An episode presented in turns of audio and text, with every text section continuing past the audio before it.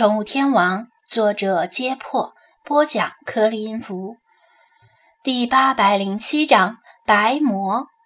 蒋菲菲先回到水族馆，正在告知王乾和李坤说张子安要陪电视台的出去，暂时来不了了。结果张子安他们随后就进来。张先生，你的水族馆很漂亮啊！滨海市好像很少见到这么漂亮的水族馆。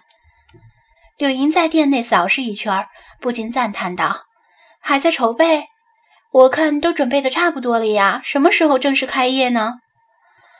还得再等几天，尽量准备的万无一失。”张子安谨慎地回答。他也想早开业早赚钱，然而一旦开业之后，就不能随意歇业了，必须要提前把该做的事儿都做好，以免届时手忙脚乱。水族馆里的生物都是他从海边捡来的野生生物，而作为野生生物，骤然来到狭小的人工饲养环境，未免会水土不服。就算他尽力调配出完美的海水与搭配完美的光照环境，也是如此。水族箱本身的狭小是无法改变的。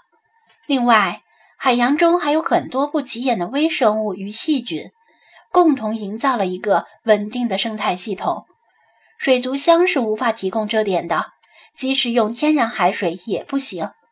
但这并不意味着把野生的海洋生物放进水族箱里就会减少它们的寿命。事实正好相反，大部分水族生物在人工环境下能活得比自然环境下更久，活得也更好。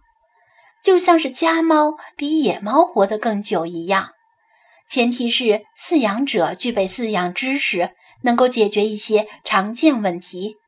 如果是纯新手瞎养，那就另当别说了。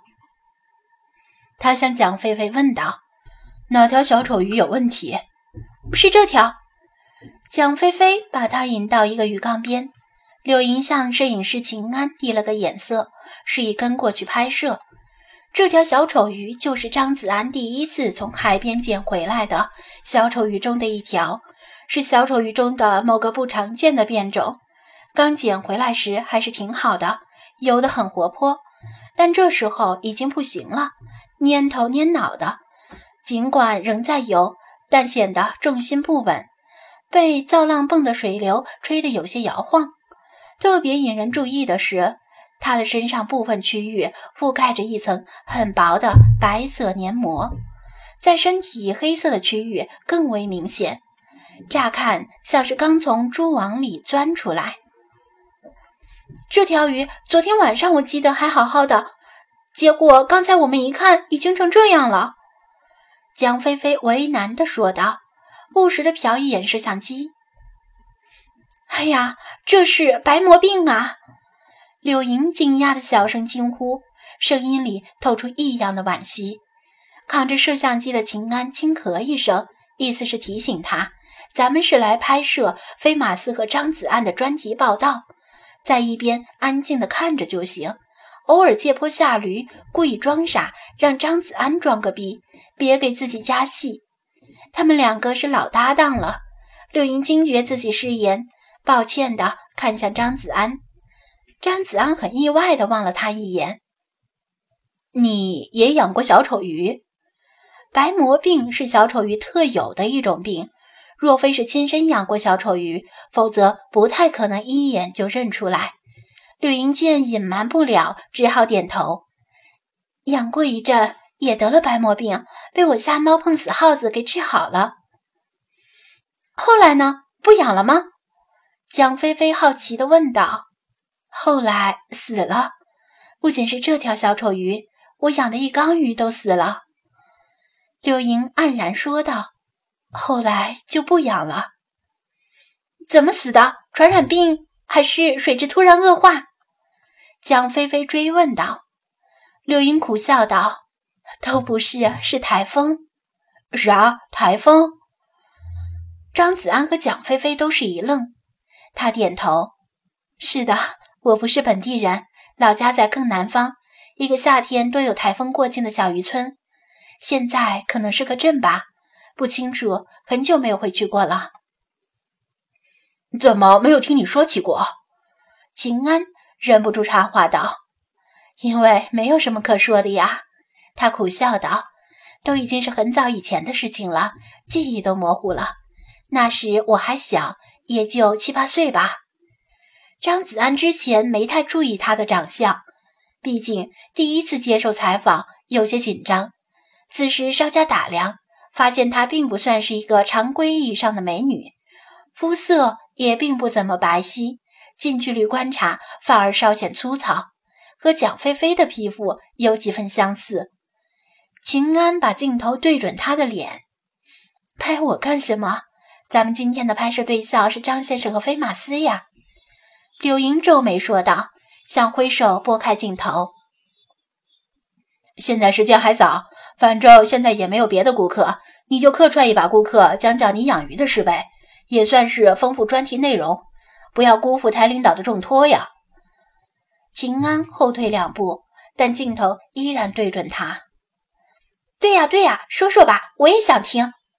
蒋菲菲撺掇道，还飞快地跑去拿了一瓶矿泉水递给他。来来来，那句话怎么说的来着？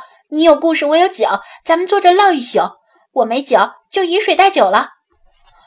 柳莹愈发无奈，你们别这样，不是什么有意思的故事，就是一个普通的小姑娘养了一缸普通的鱼而已。汪，菲马斯蹲坐下来。也摆出听故事的样子。柳莹，你看，你要是不讲讲，菲马斯大概就要罢工了。秦安打趣道：“能在柏林电影节影帝面前讲故事，这可不是随便什么人都能办到的，你可要珍惜呀。”柳莹架不住他们再三撺掇，只好说道：“好吧，那我就随便讲讲，但你们可别期望太高，真的是很普通的故事。”好了，我们都明白，你就快说吧。如果是咱们台里的老摄影师，肯定会埋怨你浪费菲林了。秦安催促道：“菲林是啥？”蒋菲菲悄声问道：“胶卷，现在都是数码摄像机，菲林早就被淘汰了。”张子安也悄声回答：“拍电影的时候，有些老资历的剧组员工喜欢用这个词装逼。”就相当于普通话里夹杂着英文混说那种职场精英的感觉。蒋菲菲、柳莹看向张子安问道：“张先生，你不急着治疗这条小丑鱼吗？”“不用，你先讲吧。我这里应有的药都有，而且这缸本来就是专门的简易缸，早已经做好了他们可能会发病的准备。”张子安淡定的回答。嗯，那好，那我就简短的讲一下吧。柳莹说着，陷入了回忆。